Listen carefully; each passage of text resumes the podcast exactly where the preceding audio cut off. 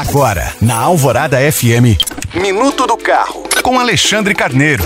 Na semana passada eu comentei que a oferta de peças de reposição costuma ficar escassa apenas para veículos produzidos ou importados em baixa quantidade. Por outro lado, automóveis comercializados em grande escala quando novos costumam ter grande oferta de componentes, inclusive muito tempo depois de saírem de linha. Pois eu mesmo já tive uma experiência que ratifica essa tese. É que eu mantenho por curtição mesmo um carro mais antigo, fabricado em 1993, que já está fora de linha há mais de duas décadas. Cerca de três anos atrás, esse veículo precisou de uma troca de radiador. E não é que esse componente ainda estava sendo produzido regularmente. Eu comprei uma peça novinha na caixa e de marca consagrada para o meu xodó. Trata-se de pura lei de mercado. Enquanto existir demanda significativa de peças para determinado modelo de carro, valerá a pena para a indústria ofertá-las para reposição. Lembrando que você pode baixar esse e outros podcasts pelo site alvoradafm.com.br. Eu sou Alexandre Carneiro para a Rádio Alvorada.